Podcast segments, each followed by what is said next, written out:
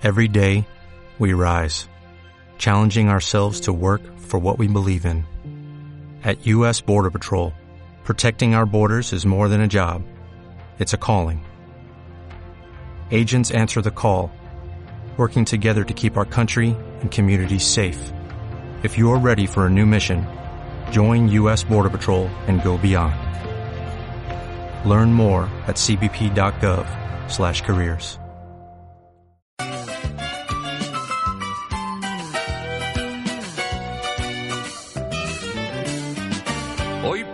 ser un gran día, plantéatelo así. Aprovechar lo que pase de largo depende en parte de ti.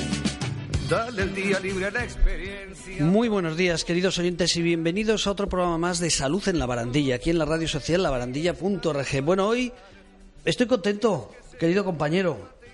Muy buenos días. Buenos días. Así hay que decirlo. Empezar, pues sí, estoy contento. A pesar de que está nublado y tal. A pesar de que está nublado y todas esas cosas, doña Junivel. Buenos días. Yo También. estoy contento. Sí, sí, estamos Pues, oye, contentos. Si uno está contento, vamos a Pues pegar.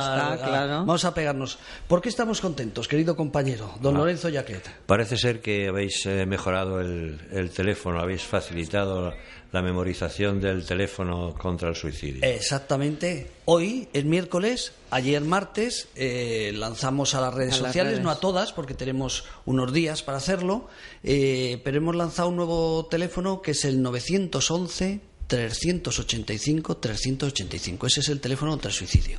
¿Por qué? Porque en estas casi 1500 llamadas que llevamos, ¿no? Que Sí, para eso eres tú la 1500, coordinadora y jefa sí. del teléfono contra el suicidio, pues detectamos que era posible mejorar el servicio, ¿no? Aparte de aprender, que durante un año y Hemos tres meses habéis aprendido y mucho, Sí, claro, por supuesto. Pues queríamos facilitar un teléfono más fácil eh, de recordar para la gente. Entonces, entre el 910, 380, 600, que sigue funcionando, que en el anterior, pues hemos buscado uno muy fácil, 911, 385, 385. Pero los dos. o- Los dos están funcionando, los dos, pero vamos a atender vale, vale. A, a- a que la gente pues se vaya olvidando del anterior, ya no lo nombro más, y que recuerde el 911 385 385, donde ahí hay doña Junivel, eh, 10 psicólogas más, un psicólogo, un psiquiatra y una terapeuta ocupacional experta en salud mental, pues están esperando a las personas que necesiten de, de- de ayuda, ¿no? De para ayuda. salir Sí, de ese para problema. seguir viviendo. Y por cierto, mañana eh, vas a Televisión Española, la 1, hay que decirlo también. Oye, eh, mañana jueves, día 9. Nueve. Estás eh, a- en Televisión Española, tú- bueno, tú iba gente, no piense que va a ser todo el programa para ti. un monográfico, no es un monográfico. No es un no, monográfico no, no. sobre Junivel Nacho, no, no. Es para hablar de suicidio. Y cómo no, pues el teléfono contra el suicidio pues eh, está donde nos dicen que estemos, ¿no? Pues claro, allí, allí Española- vamos. Donde nos llamen, allí vamos. allí ¿Qué vamos. programa es? Eh, pues el de por las El, mañanas. el de las mañanas de Las Televisión mañanas Española. De Televisión Española. Las mañanas de Televisión Española. Sí. A las 11 de la mañana, mañana jueves. Bueno, eh, porque estoy contento por más cosas. Hemos llenado, hemos petado. El día 22 organizamos, como todos los años, distintas jornadas. Este año era el 22 de mayo, es una jornada sobre depresión y ideas autolíticas. Que a usted le invitamos como psiquiatra a participar en la primera mesa, pero ese día no sé qué tenía que hacer. No sé qué tenía que hacer, pero ese 22 no podía venir usted. No me mire así, que me lo dijo. Claro. Ah, es que se calla, digo, a ver, a ver, entonces... Tenía su agenda Tenía su cubierta. agenda. Bueno, una jornada donde hay dos psiquiatras en la primera mesa, expertos en, en depresión y en ideas autolíticas. Posteriormente hay tres psicólogas, entre ellas tenemos a una también eh, del teléfono el suicidio, una escucha del teléfono el suicidio. Y en la tercera mesa son experiencias de personas que han sufrido la depresión y que han tenido una de ellas eh, viene desde Zaragoza exclusivamente para esta jornada, donde su marido hace 10 años se suicidó. Claro, pues de repente te encuentras con una situación así, pues ella nos contará la depresión y todo el calvario que, que- que ha tenido. Bueno, pues esa jornada ha sido todo un éxito, todavía puede quedar alguna plaza. Si alguien quiere enviarnos, nos tiene que enviar eh, para poderle confirmar. Es en el Retiro, en el Salón la- de Actos de la Biblioteca del Retiro, de aquí En de la Madrid. antigua Casa de Fieras. La antigua Casa de Fieras, el día 22 empieza a las 10 menos cuarto. Es dirección arroba labarandilla.reg. Dirección arroba labarandilla.reg. Y antes de empezar con el programa, o ya empezamos y luego hablamos de, de lo nuestro, Bueno, ¿no? De, lo del hablamos. 25, luego, Eso, luego. al final. Venga, hoy teníamos un programa un poquito especial. Un poquito especial porque en estos últimos días, en todos los medios de comunicación del país, se ha hablado eh, de un preso que al salir de una cárcel de Huelva, pues intentó pues suicidarse. Don Lorenzo, ¿nos quiere usted un poco relatar y luego Junivel y yo comentamos nuestra Yo- idea? Lo que yo sé, pues es efectivamente lo que se ha publicado en, la- en algunos periódicos, eh, El Mundo, eh, 20 minutos creo, Sí, bueno, sí. en fin. Televisiones, algunos, sí. Y la historia es, es simple, mejor dicho, la historia para contarla es muy, muy, se puede resumir. Un preso que lleva un montonazo de años en la cárcel, 37. Eh, condenado inicialmente a 31 años por abusos eh, en el ámbito familiar. Luego el juez al final rebaja la pena a 20 años. Eh, llega un momento en que le conceden la libertad condicional. Se va a una especie de piso o Ah, sitio protegido, en fin, una cosa así, o en una ONG, sí. Y allí apuñala, a cabo un tiempo, apuñala a un, a un compañero. Con lo cual, claro, pues le quitan la libertad condicional y vuelve a prisión. De todo esto se acaba, eh, acaba el asunto con eh, esta, este final de condena a los 37 años de estar en la prisión. Y el hombre no quiere salir porque ¿Debía estar bien? no bueno no parece ser que lo que les decía a los funcionarios según la prensa claro es que no según el sindicato de funcionarios que también ha, publicado cosas sobre esto pues que no se sentía preparado no se sentía en fin que no que se sentía desprotegido vamos que no no quería estar en la calle que estaba mucho mejor en prisión hasta el punto de que se negó a salir hubo que expulsarlo lograron más, echarlo digámoslo así y al cabo de unas horas volvió porque pretendía entrar de nuevo, ¿no?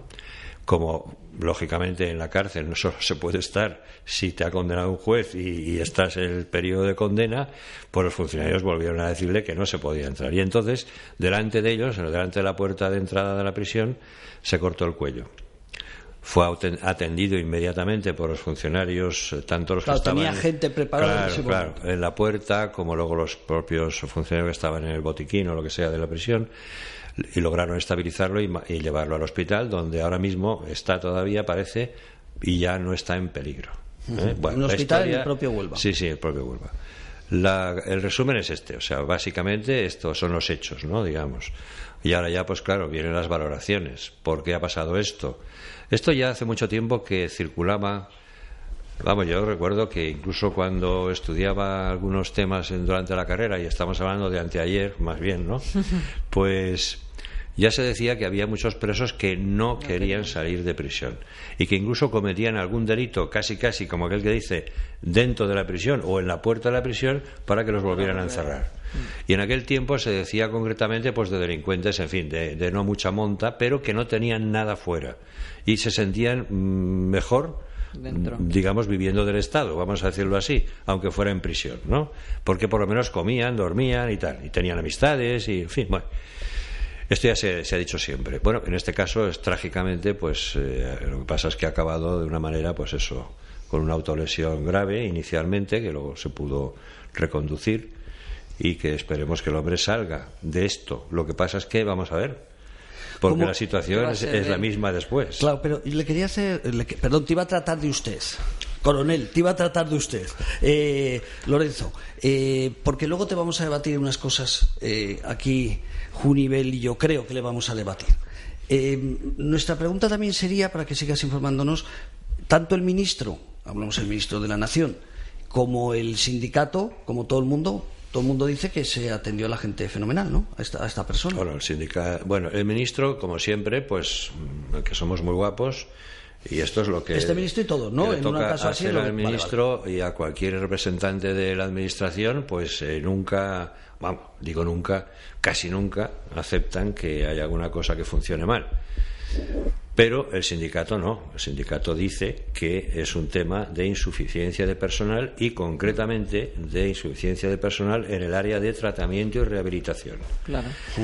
Es más, hay otro caso que no sé Ese- si... ese- ese quería que lo contara vale, luego. Vale, de acuerdo. Pues entonces, eh, o sea, el sindicato no dice que todo muy bien. Lo que dice muy bien es ¿Cómo la reacción de los funcionarios. Claro. Claro, pero, pero no que las cosas dentro estuvieran Claro. bien. ¿Cómo es la reeducación y Claro, cómo todos es el estos proceso? temas de reeducación, rehabilitación y, y, no y más cosas, la cuestión social, ¿no? Es decir, bueno, Y reinserción social. Vamos a ver, este señor sale de la cárcel casi, casi, se puede decir, dice que tenía 10 o 12 mil euros aguardados. Bueno, Sí, en fin. ha- hay una cosa curiosa porque ahora vamos a empezar a hablar hablar de contradicciones, porque lo estás pintando muy bien, pero nosotros somos un poquito críticos, como vas a ver, querido compañero. Pero muy bien, ¿qué, qué es lo que pinto bien? Como que, que se ha actuado bien con él. no, que eh, se ha actuado bien, se ha actuado bien en los hechos. en los En los hechos es de- decir, que le salvaron la vida. le salvaron Sí. la vida, eso sí. Ah, sí, porque ahí nos hemos olvidado que dicen que llevaba un mes y medio también un trabajador social con él, todo eso cuenta en el sindicato. A mí me llama la atención lo primero que el sindicato ACAIP, eh, que ha salido a defender este caso, me llama la atención que en dos sitios, en dos noticias diferentes, en un sitio dicen que tenía 10.000 euros, lo dice el sindicato, y en otro 13.000 lo dice el sindicato. No se aclara ni si tenía 10.000 o 13.000. Bueno, lo que tuviera. Parece pero- una cosa pequeña, u- una cosa pequeña. Pero fíjate, nosotros eh, en el año 2015, entonces yo no tenía el honor de conocerte, Junivel sé que te conocía, pero en el año 2015, el Día Mundial de la Salud Mental, Junivel y yo y toda la gente que entonces no habíamos creado la asociación La Barandilla, que somos el equipo que lo formamos ahora, con otras asociaciones salimos desde hacía muchos años y nos atendieron los medios de comunicación magníficos, salimos a manifestarnos para reclamar que los presos, las personas con enfermedad mental que cometen un delito por causa de su enfermedad, no tenían que estar en prisión. No que no tuvieran que pagar, sino que no tuvieran que ir a prisión, que fueran a sitios, Hombre, a está- sitios es que- apropiados para ellos. Es que tal como lo dices, es así. No van a prisión. Tal como lo dices, no van a prisión. Si el juez reconoce que ha cometido ese acto antijurídico por la enfermedad mental, va a tratamiento. ¿Tratamiento? Dentro de una prisión. No, depende. En un hospital psiquiátrico, penitenciario, casi siempre o muchas veces, pero también puede ser otro tipo de hospitales. Yo, yo en Cienpozuelos he tenido presos de estos. O sea, gente que el juez ha ordenado su tratamiento y el preso ha escogido un hospital que no era el hospital penitenciario y ahí ha estado hasta que cumplía, porque el límite, eso sí, es máximo de años que podían haberle tocado por el acto antijurídico. Eso sí, esté curado o no, que ese es otro tema que se, que se plantea al acabar la cosa. Pero, ¿qué- ¿cuál es el problema real? Hombre, pues el problema real está muy claro, que eso lo ha de reconocer el tribunal. Si el tribunal no reconoce esa enfermedad, se va a prisión. Bueno. Esto me ha pasado a mí, ¿eh? con un caso concreto. Y como nosotros estamos desde la parte menos institucional, yo, mi sobrino ha estado cinco años por cometer un delito, siendo una enfermedad mental, y ha estado en una cárcel. En la parte psiquiátrica de la cárcel, pero en una cárcel, en la bueno. cárcel de Zuera. Eh, y la manifestación, así venía con la gente de la Asociación El Timón, en España se habla de 3.000 personas con enfermedad mental en las prisiones, en las cárceles. 5.000 dijo el CERMI el día 3 de mayo. Por cierto, el 3 de mayo fue el Día Nacional por primera vez. Este 3 de mayo, hace seis días, fue por primera vez el Día Nacional de los Derechos Humanos en apoyo a las personas con discapacidad. Y el CERMI, que es la institución que agrupa todas las instituciones de la discapacidad de España, dedicó exclusivamente ese día a hablar, bueno, entre otras muchas cosas, pero principalmente, y la nota de prensa así era, para hablar de que en las cárceles españolas hay 5.000 personas con discapacidad Que están tratados como otros compañeros cualquiera y son otros compañeros, son personas como otras cualquiera, pero indiscutiblemente tienen un tratamiento muchísimo eso- más eh, especializado. Eso depende de los jueces, ¿eh? o sea que ahí sí que. Ahí depende hay, del juez. Hay un juez, hay un abogado un defensor, hay un fiscal y puede o no haber peritos. Eso ya depende. ¿Qué ocurre? Bueno, pues primero que no siempre hay peritos, aunque el forense siempre actúa, pero el forense no necesariamente tiene que ser psiquiatra. Es más, no suelen serlo, lo cual no quiere decir nada porque son profesionales que están muy acostumbrados a ver toda clase de, de temas y, bueno, pues generalmente eh, saben de qué va, ¿no? Pero bueno, no son psiquiatras, con lo cual muchas veces se les pueden escapar cosas. Pero es que el perito es una prueba más, constituye una prueba más dentro del proceso. El juez no tiene que hacerle caso. El juez tiene obligación de libremente, según su leal saber y entender, apreciar la prueba. Si aprecia que esa prueba no tiene fundamento, el perito puede haber dicho misa y lo que tú quieras, pero se va a la cárcel. Qué bien ha hablado Lorenzo Yaquet. ¿Cómo se nota que ha sido el presidente de la Asociación Española de Psiquiatría Legal? ¿eh? ¿Cómo habla de bien? Porque casi me convence usted escuchándolo. Bueno, te decía que 3 de mayo, hablamos de hace eh, seis días, el CERMI pide que las personas con enfermedad mental, con discapacidad en general, tengan un tratamiento muchísimo más especializado que el ir a prisión. Eh, nosotros en el 2015 ya nos manifestamos por primera vez eh, para que las personas con enfermedad mental paguen lo que tengan que pagar, pero indiscutiblemente que no sea en la cárcel. Porque si lo han cometido por- a causa de su enfermedad, pues necesitan que primero se les ayude a rehabilitar su enfermedad y después indiscutiblemente tienen que a Que la vez alguna consecuencia tienen que pagar. Bueno, pues decía eh, que eso es importante remarcarlo, ¿no? Eh, que esto es una trayectoria que lleva, por eso te digo, a lo mejor nosotros somos un poquito más negativos que, que tu querido compañero por la trayectoria, ¿no? Eh, yo el otro día estuvimos hablando eh, con una persona que me gustaría un poco que fuera eh, el, el resumen de lo que nos explicó con esta persona experta en, en prisiones, no vamos a decir el nombre, pues No. porque indiscutiblemente no, pero es real, compañero, amigo, pero por sus circunstancias personal no quería entrar por teléfono y nos dio una explicación de cómo está la situación de las personas en general que salen de prisión y sobre todo las personas con enfermedad mental. En este caso no estamos hablando de enfermedad mental, pero él hablaba en general, eh, que se había encontrado con circunstancias muy duras, porque él se encarga de cuando alguien sale de la, de la cárcel, pues ayudarle. Está en una ONG donde cuando alguien sale de la cárcel le ayuda. Hombre, lo que pasa es eso que cuando una persona lleva 30 años en la cárcel o veintitantos años en la cárcel y sale con 55 como este señor o como 56 otro que vamos a decir o 57 años que prácticamente ha pasado toda su vida eh, eh, privado de libertad y al privarse de libertad no está en la sociedad, no está, no sabe cómo está el mundo afuera, no se sabe manejar. Entonces, si no tienes afuera esos apoyos también familiares y sociales para que recojan a esa persona que después de tantos años eh, no sabe cómo manejarse en la vida diaria, pues claro, siempre, pero esto de, toda la vida. Quiero decir, yo desde que es- estudié psicología, que también estudié tema de cárceles y tal, es que ya había entonces eh, gente presos que no querían salir de la cárcel. ¿Por qué? Porque no sabían qué hacer fuera de la cárcel. Entonces, como tampoco en las cárceles existe, como nos decía también esta persona, no existe eh, la psicorrehabilitación y la rehabilitación social y la reinserción social, pues claro, mm, ¿qué hacen esas personas fuera? Que no tienen un trabajo, que no, no saben lo que cuestan las cosas, no saben a lo mejor hacer una compra, o sea, etcétera, etcétera. No tienen apoyo social y claro, pues fíjate en la que- cárcel están muy bien. Que, que nadie se equivoque. Este, este, esta persona es un zángano. No sé qué nombre le podíamos poner, pero que quede claro, ¿eh? que no estamos hablando de defensa eh, de él como persona, estamos hablando como institución. O sea, estamos hablando como persona, pero él tiene unas características especiales que no estamos defendiendo, porque Mm. No, él está no. en la cárcel Por un delito de acoso, de, de- de violencia sexual en el ámbito familiar. O sea, Sí, que- Mm. Creo recordar eh, que, que- que lo indicaban claramente. Pero estamos hablando de una persona también, está claro que esa familia no lo quiere ni quiere saber nada de él. Eso es lo que hablábamos. ¿Cómo la sociedad puede hacer algo por estas personas o simplemente dejarlo como él, sabiendo que no tiene una familia que le respalde, que se va a encontrar, que no tiene amigos, porque lleva 37 años en la cárcel. Es que es una pasada. Ha cometido un delito, está en la cárcel. Yo no digo que este tuviera que estar fuera, vamos a dejarlo claro. Pero claro, que sale 37 años de la cárcel, que lo dejas fuera, Claro, este señor nos decía el otro, dice, es que tendríamos que estar preparados para cuando una persona así sale, acompañarle. Acompañarle porque él va a buscar trabajo y para pedir esos 460 euros, no recuerdo la cifra exacta, que cobran Sí. por desempleo, el primer mes no lo pueden pedir porque puede buscar empleo. Nos explicaba él, ¿eh? yo estoy hablando, eh, no me he dado tiempo a mirarlo, pero confío en que porque es así, es un experto. Claro, ¿Cómo alguien con 37, digo este, este caso no, otro cualquiera, cómo vas a buscar empleo durante este mes? Entonces, al cabo del mes piden la ayuda social, tardan un mes y medio. O sea, dos meses y medio hasta que cobran algo. Entonces él decía, es que o nos enfrentamos a la sociedad si queremos eh, el tema de la, de la prisión permanente revisable. Decía, pero si eso ya está, si eso ya está en el Código Penal. Y solo hay uno en España. O sea, tanto que hablan los partidos cuando llegan de todas estas épocas, se pueden hablar. Dice, ya está. Y solo hay uno en España. Entonces nos explica, esta persona, y como esta persona, muchísimas, este caso ha sido porque ha decidido cortarse Claro. el cuello. Podía haberle pegado una puñalada a alguien.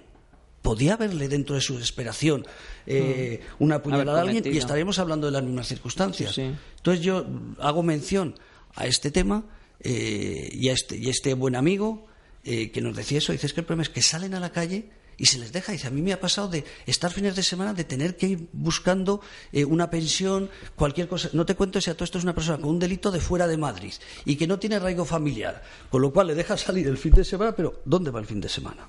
Entonces, ¿lo volvemos a dejar dentro o los apoyamos? Este sería un debate que yo no Sí. entiendo de cómo está el tema penitenciario. O sea, pero, pero en este caso llama un poquito la atención. Y sobre todo, ibas a contar un caso antes, porque ha habido una defensa por parte de los funcionarios de la cárcel de Huelva, todo el mundo que, no, ha actuado fenomenal. Pero hace 15 días, también me has comentado antes de entrar, que, que pasó un caso también un poquito grave, ¿no? En esa misma cárcel. Sí, hace 15 o 20 días, por ahí, ¿no?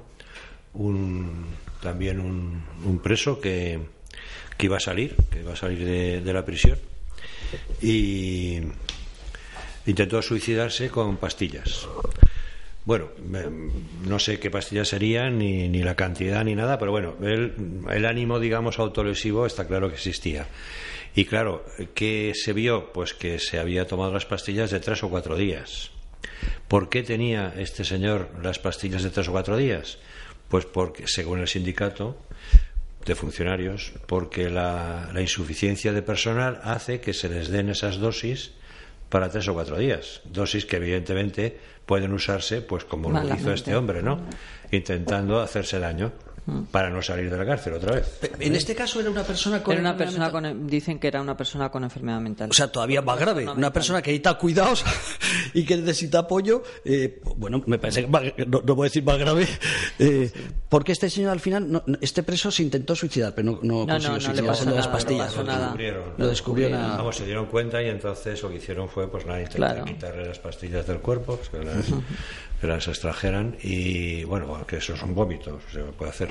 O si no, pues con una aspiración, en fin, que se las lograron quitar en parte y no pasó nada más, ¿no? Pero es un caso que viene a cuento porque es, es la misma situación de un claro. preso que tiene que salir y, y no quiere. Es lo mismo. Lo que y pasa encima es que con, en este caso, con una, un trastorno mental. Claro, hace un, un intento, una autolesión, hombre, menos menos peligrosa. Pero desde luego terrible, ¿no? Pero vamos, eh, tomarse el... la medicación para morirte. No, es que la, la, idea es que, no, morirse, claro, la idea claro. es la misma. Al final, lo que pasa es que los medios han sido distintos, claro. Mucho más radicales en el primer caso que en el segundo, aunque parece que los dos, pues, Se van a salir para adelante y no va a pasar nada más, ¿no? Pero la situación es igual, o sea que en fin, y, y los, en este caso el sindicato incide mucho en que esto se produce porque, porque hay poco no hay, personal. No hay personal. Lo que coincide que nos dice la persona está claro, nuestro amigo no, aquí no de Madrid. Están, porque a lo mejor esta persona también, el que se intenta suicidar con pastillas, eh, con medicación y que dicen que tenía un trastorno mental, claro, esta persona a lo mejor donde tendría que salir, claro, él se ve que no tiene nada donde ir, pues a lo mejor sería ir a una mini residencia, a un sitio eh, con personas que tengan un trastorno mental donde le puedan cuidar por lo menos que menos que seis meses en una mini residencia para que le puedan reorientar si le pueden buscar un trabajo, si puede vivir luego él solo en un piso, bueno, no sé, pero claro. Eh, se ve sí. con una enfermedad, con un trastorno mental y en la calle, y, pff, claro, dicen, ¿cómo voy a ir de aquí? Yo creo que, de todas maneras, tenemos que tener en cuenta que en este país súper garantista, con los derechos individuales, y digo súper garantista, yo diría que está hipertrofiado el tema de las garantías personales, porque, claro, vamos a ver, este hombre, no sé si estaba considerado enfermo mental oficialmente o no, porque de hecho estaba en la cárcel, lo cual me hace pensar que el juez, desde luego, no lo consideró como tal. ¿eh? Para empezar. Se estaba tomando medicación. Porque si sí, eso es otra cuestión. O sea, claro, si el juez no consideró que la enfermedad X claro. era la causa del delito, del delito, presunto delito, bueno, ya presunto delito no estaba condenado, o sea, ya era el delito mm. en firme, ¿no? Bueno, pues eh, no está considerado oficialmente, insisto, como enfermo mental. Por lo tanto. Perdón, tengo igual, que rectificar. Igual, Al menos estoy leyendo otra noticia. Hablaban de SIDA y que sí, la medicación sí, sí, que se había podido tomar durante tres días era para el tema del SIDA. Sí, yo lo de enfermo mental no lo había leído, pero bueno, es igual. Lo que quiero decir es que, en cualquier caso, eh, la, nuestra legislación favorece, no sé cómo decir, protege a, a, a, lo bruto, vamos a decirlo así, la libertad personal. Hasta el punto de que está en cuestión incluso con los enfermos mentales serios sí. respecto a su internamiento involuntario, etcétera, etcétera. Está en cuestión ahora mismo. O sea que todo eso está. Y hay asociaciones que están en contra. Bueno, sí, ya lo hemos debatido la semana pasada. Entonces, bueno, pues esto, ¿qué haces? Ahora sale un señor con todos sus derechos y oficialmente libre como el que más. Claro. ¿Qué haces? ¿Lo llevas de la manita a dónde? A donde él quiera, si quiere. Es decir, eh, está complicado el tema, ¿eh? O sea que no... Quería hacer, porque sí que tenemos que rectificar y parar un segundo, porque mm, en algún sitio lo he leído, lo que pasa es que, claro, lees tantas noticias para tratar de tener información, pero esta última, y parece eh, que es la más reciente, dice el preso, estamos hablando de este preso que se había tomado la medicación. Eh, es que cuando me lo has dicho, he mirado en internet varios sitios eh, antes de entrar y en uno de ellos ponía eh, enfermedad mental. Dice, el preso incluso había dejado una nota de despedida dirigida a sus familiares en la que explicaba, según fuentes de ACAIP, que no se veía capaz de afrontar su próxima salida de prisión tras haber pagado sus condenas. En la central sindical se denunció incluso que ante la escasez de efectivos, el propio hecho de facilitar a los presos medicación para varios días para optimizar el desempeño de plantilla, etc, etc, etc. Entonces cuentan que tenía sida eh, y claro, que no se sentía capaz de salir a la calle, ¿no? Eh, yo creo que aquí lo teníamos que dejar, porque tendríamos que entrar en, otro, en, en un debate muy complicado, pero sí que queremos llamar la atención que en las cárceles en España se está reclamando por el mundo de la discapacidad en general, que tienen que tener otro tratamiento, los presos con discapacidad intelectual, por, por su, su falta en ese momento de conocimiento, personas con problemas de salud mental, porque están en un brote, que estas personas necesitan muchísima más atención que la que la actualmente se está prestando en las cárceles en España. Eso por un lado. Por otro lado, eh, bueno, pues podrá decir el, sindicato, en unos sitios habla de una forma, en otros habla de otra, pero ahí tienen un problema gra- grave en Huelva. Y me figuro que en el resto de España, como Sí, las prisiones claro, en Madrid. no, Yo no ha salido. Yo no sé, claro, desconozco en este caso ha saltado este, este asunto a los periódicos y es el que conocemos. No sé si es único o es que es frecuente en otros, en otros penales, no lo sé. Lo que está clarísimo es que el, eh, si en Huelva hay insuficiencia de personal, no creo que sea solo en Huelva, la verdad. Será en todo. Claro, entonces no sé lo que pasa en otros penales y, en fin, no lo sé. Porque a lo mejor esto ha sido espectacular porque el hombre se, se quiere cortar el cuello delante de la puerta de la prisión y, claro. pues Probablemente- llama la atención mucho, pero es que no sabemos lo que hacen otros Ah, que se han matiz- ido. Lorenzo, Lorenzo, perdón, es que hay un matiz que se nos olvida de la conversación del otro día con nuestro amigo, que él conoce casos en Madrid que se han suicidado.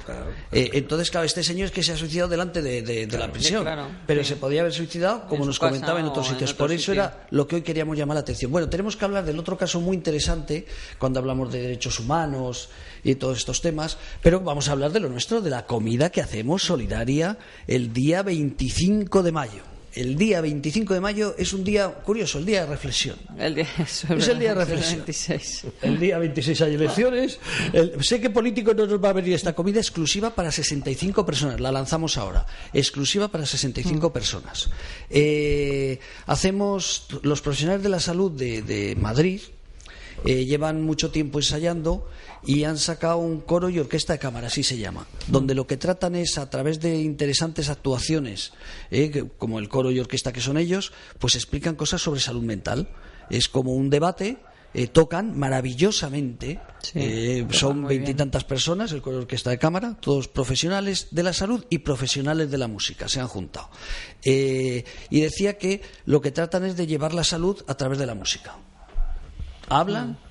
Tocan, Y dedican la canción a lo que van a tocar luego. Pues este 25 de mayo lo van a dedicar a la prevención del suicidio. Hacen una actuación en exclusiva para la Asociación La Barandilla. Es en el Club Sojo, si van ustedes Club Sojo, S-O-H-O, cualquier sitio, en la Plaza de España número 6, tendrán información. Entonces a las doce y media va a haber esta actuación eh, de- del coro y orquesta de cámara en exclusiva para las 65 personas que vayamos a comer ese día y después en el salón justo al lado, simplemente son dos escaleras, eh, creo que será accesible por algún otro lado, si no son dos escaleras, el, eh, tiene ascensor, eh, pues eh, tenemos una comida solidaria, donde vamos a hacer sorteos. 35 euros, ¿eh? O sea, a ver, la orquesta, ese pedazo de orquesta, y comer con primeros platos para elegir, segundos platos a elegir, postre, café y bebida por 35 euros. Pero bueno, lo tenemos que decir para que venga la gente. Claro. ¿Has, dicho, has dicho dónde? Eh, en el, sí, en, En el, el Club Soho. Soho, eh, en la Plaza, de España, España. número 6, segundo, pero tienen que apuntarse. Tienen que apuntarse a dirección arroba labarandilla.org. Porque cuando se acabe, pues decimos, se acabó. Se acabó. Y si no se acaba, que vemos que todavía falta alguno, llamaremos a los amigos, oye, por 35 euritos, vente a pasar que la gente no le interesa. Pero un sábado 20 25 de mayo, ¿dónde vas a ir? A las doce y media de la mañana, a la Plaza España, a pasear por el centro de Madrid, que es maravilloso.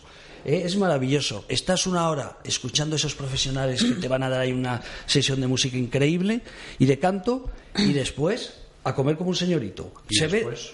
Y después a lo que usted quiera. Y Luego a, luego a reflexionar. A reflexionar, exactamente, sobre lo que se ha valido la pena o no, que seguro que va a valer la pena. Además, puedes ver desde allí, mientras que estás comiendo, eh, ese primero eh, que había primeros variados, con queso de ensalada, con queso de cabra, bueno, había muchas cosas. Cuatro primeros, cuatro segundos a elegir. Pues eh, mientras que estás comiendo, la mayoría de las mesas estás viendo la Plaza de España. La segunda planta ves la Plaza de España allí, a la gente que va, a los turistas, ese edificio que hay enfrente tan polémico, eh, de, no sé cómo se llama ese edificio que hay allí en la Plaza de España. Pues todo eso mientras que estás comiendo, ¿qué te parece? Por Bien, muy 35 bien. euros. Me parece muy bien. Tienen que mandarnos teléfono y nombre de las personas que van a venir al dirección arroba labarandilla.org. Sencillito. Hoy no vamos a dar publicidad de nadie. Hoy hablamos de lo nuestro.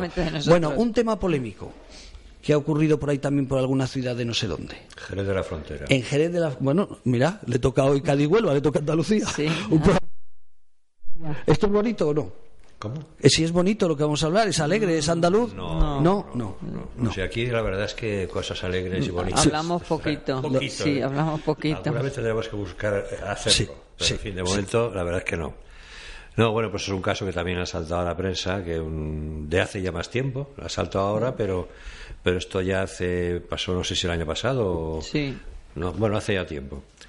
Pues nada, un profesor de, de una De música. un- un- de música de un centro de un colegio bueno un centro educativo pues que ha sido acusado de, de atar y, y amordazar a un alumno un, un chico de 10 o 11 años o 12 que tenía o tiene un síndrome de Asperger, que es un, un- un trastorno del, del espectro autista, ahora se llama así, ¿no? de, de la zona, digamos, donde están los autistas y tal. Hay varios síndromes, este es uno de ellos.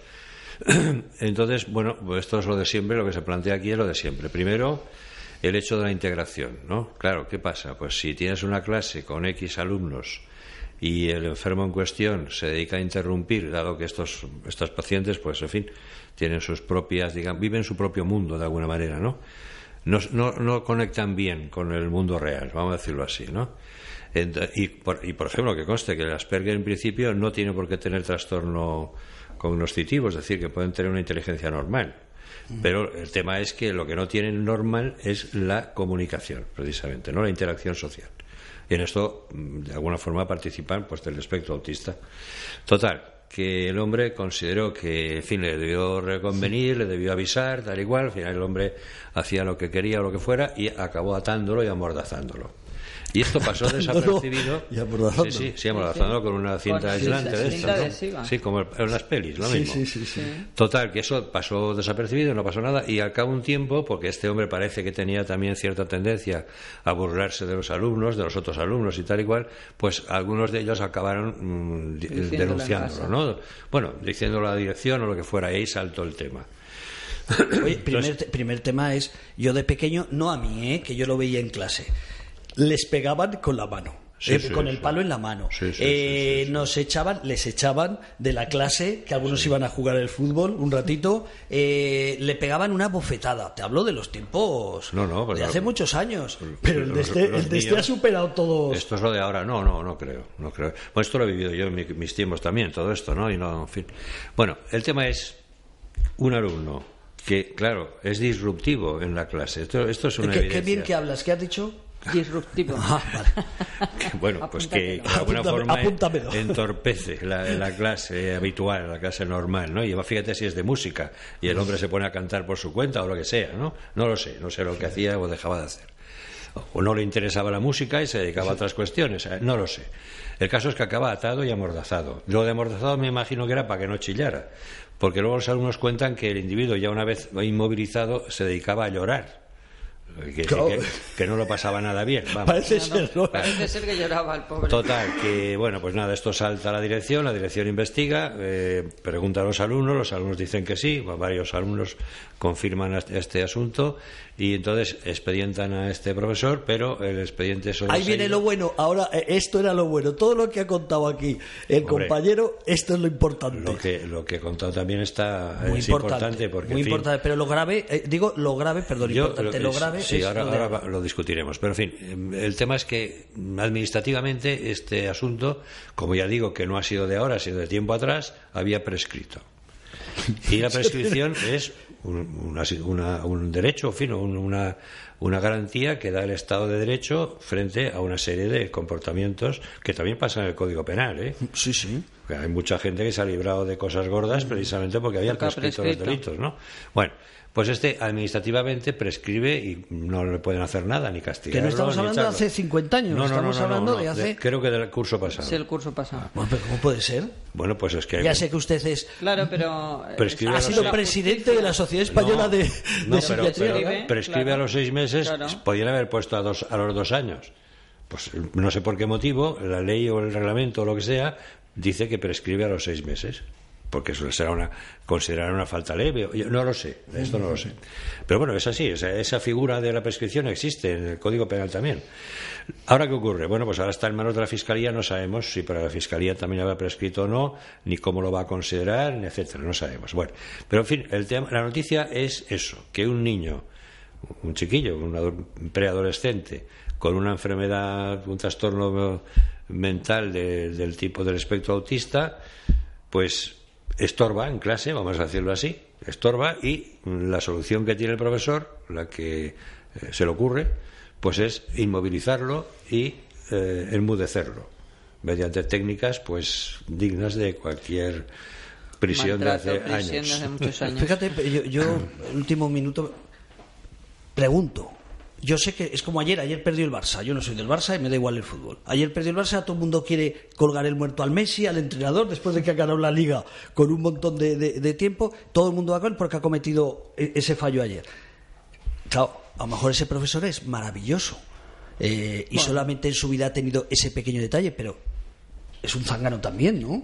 O sea, porque atar a alguien y más sabiendo que es una persona con discapacidad eh, llama, a tus llama a los padres, ya los habrá llamado a lo mejor 20 veces, bueno, pues llama al director, llama otras 20 veces, pero a tal a un niño a mordazar. O que el niño no vaya a esa clase, quiero decir. A lo mejor ese niño es muy bueno en otras clases. Es que a mí lo que me duele es cuando me ha contado, me dices que sabes que ha prescrito. Digo, ¿cómo que ha prescrito? Es que, claro, esto yo no, no conozco más detalles y por tanto prefiero no, no hablar mucho, ¿no?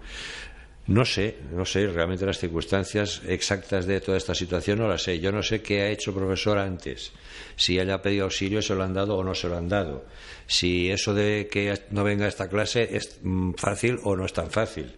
Posiblemente no sea tan fácil, y menos en Andalucía, porque, en fin, yo conozco algo lo, cómo estaba la situación, por lo menos antes de este gobierno, y fácil, fácil, eh, lo de la enseñanza no estaba. Yo he tenido que tratar a alguna profesora que fue agredida brutalmente en su clase y le costó Dios y ayuda que la inspección la medio apoyara. Medio. Ni siquiera por completar. Y tuvo que darse de baja y finalmente tuvo que retirarse. Porque no tenía apoyo. ¿eh? y le, le, estropearon la rodilla con unas botas de esas que llevan se quejan, Se quejan los profesores mucho. Pero en todos los sitios. Sí, sí, sí. Los profesores están desprotegidos ahora mismo. Partes, sí. Bueno, hay, comunidades yo creo que más que otras, ¿eh? pero bueno. Entonces, no sé, como no sé los detalles, yo no, no quiero hablar. Pero no me parece tan fácil tampoco las soluciones simplistas. Es decir, que, que salga de clase. ¿Dónde va?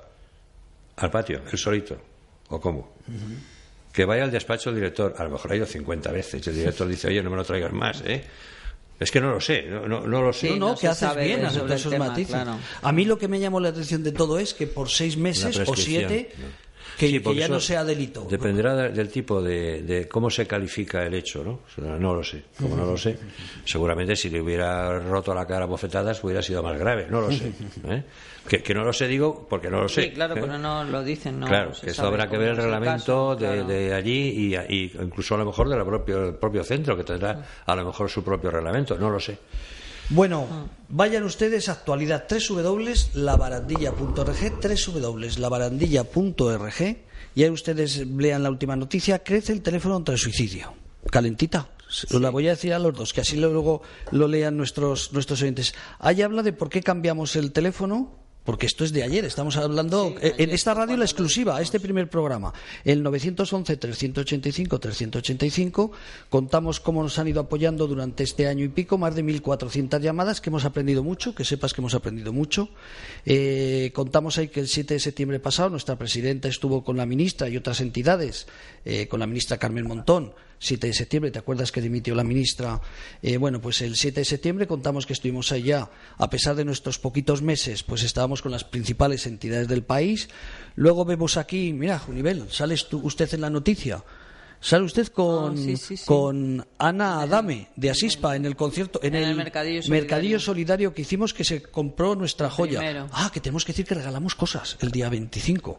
Eh, exactamente, lo voy a decir. Miguel Durán, nuestro vicepresidente, sale también con el teléfono detrás. Le fui a hacer ayer la foto. ¿Te suena Miguel Durán? Aquel de la 11. Sí. Ah, vale, vale, vale. Era. Ya sé que a la gente mayor no suena, a los jóvenes no Eso era. Bueno, pues contamos todas estas cosas y viene el... director general de la ONCE. Fue exactamente. Eh, y ahí, bueno, sale otra foto donde está, es bueno que esto se sepa, que están ustedes escuchándonos a una entidad socialmente importante. Eh, ahí está María Luisa, la secretaria de, la Junta Directiva, está la presidenta, está la alcaldesa de Madrid. Eh, que bueno, que hay elecciones, no sabemos si sigue de alcaldesa. Eh, está también el Padre Ángel, contamos todo eso y hablamos de un enlace para que conozcan cómo es el sitio donde vamos a comer el día 25. Bueno, el día 25 por 35 euros vamos a sortear tres cenas o comidas para restaurantes en Madrid y una cena para cuatro personas en un restaurante de Valencia. Vamos a sortear también una joya solidaria. Nuestras joyas solidarias que hicimos, pues van a tener el honor que vamos a sortear también una, joya solidaria. Y más cosas, no quiero decir las cosas que hay, pero la mayoría de la gente, hombre, si vienen pocos se lo llevarán todos, espero que no, que vengan muchos. Dirección arroba la barandilla.org. Va a ser un día entrañable. Déjense bueno, o vénganse, iba a decir, déjense de temas electorales y ese día vengan a reflexionar con nosotros sobre la prevención del suicidio.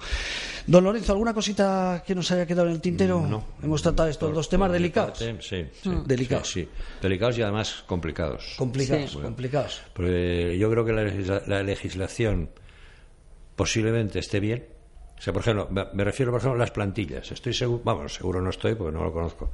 Pero es muy posible que las plantillas estén bien pensadas. Otra cosa es si están cubiertas de, qué? de funcionarios, por ejemplo. Y me refiero no solo a funcionarios, digamos, eh, corrientes, sino funcionarios dedicados a psicología, psiquiatría, rehabilitación, tal. lo, del, lo del profesor, pues posiblemente mm, legalmente haya soluciones que no sean esta. Vamos, posiblemente no, seguro. seguro. Lo que ocurre es que no sé si están implementadas esas soluciones, pues a lo mejor no. Dice, no, no, este chico te lo tragas y ya está. O sea, a lo mejor esto es al final así, no lo sé. Y he dicho que no quería hablar demasiado porque no conozco los detalles. Pero estoy convencido que legalmente las cosas mm, se, se, eh, se, alinean con lo que dice el ministro. Todo está muy bien. Vale. Ahora la cuestión es la realidad. Pues parece que los sindicatos no están muy de acuerdo. Bueno, también es verdad que eso es su trabajo, ¿no? No estar de acuerdo con... Sí, sí, sí, sí, Eso dejo. Doña Junivel. Pues nada, el día 25... El día 25... Nos tenemos que ver. Nos tenemos que ver. Día 22. Además, como nos ve mucha gente, porque se vengan a Madrid. Un fin de semana maravilloso. Voten por correo, que creo que les da tiempo, y se vengan a pasar el fin de semana a Madrid. Bueno, nos vamos. Damos las gracias, como siempre, y solamente a dos entidades. Al Hospital de Día Lagman, Hospital de Día Lagman con J, y a sispa.org. Ahí nos quedamos. Don Lorenzo, muchísimas gracias, como siempre, por venir a a su casa. Muchas gracias. Y doña Junivel, hasta la próxima. Un placer. Hasta la próxima semana. Dear black hole, would you wait for me? I wanna be inside when you hit go. What if you could have a career where the opportunities are as vast as our nation, where it's not about mission statements, but a shared mission? At U.S. Customs and Border Protection, we go beyond to protect more than borders. From ship to shore, air to ground, cities to local communities, CBP agents and officers are keeping people safe. Join U.S. Customs and Border Protection and go beyond for something far greater than yourself. Learn more at cbp.gov/careers.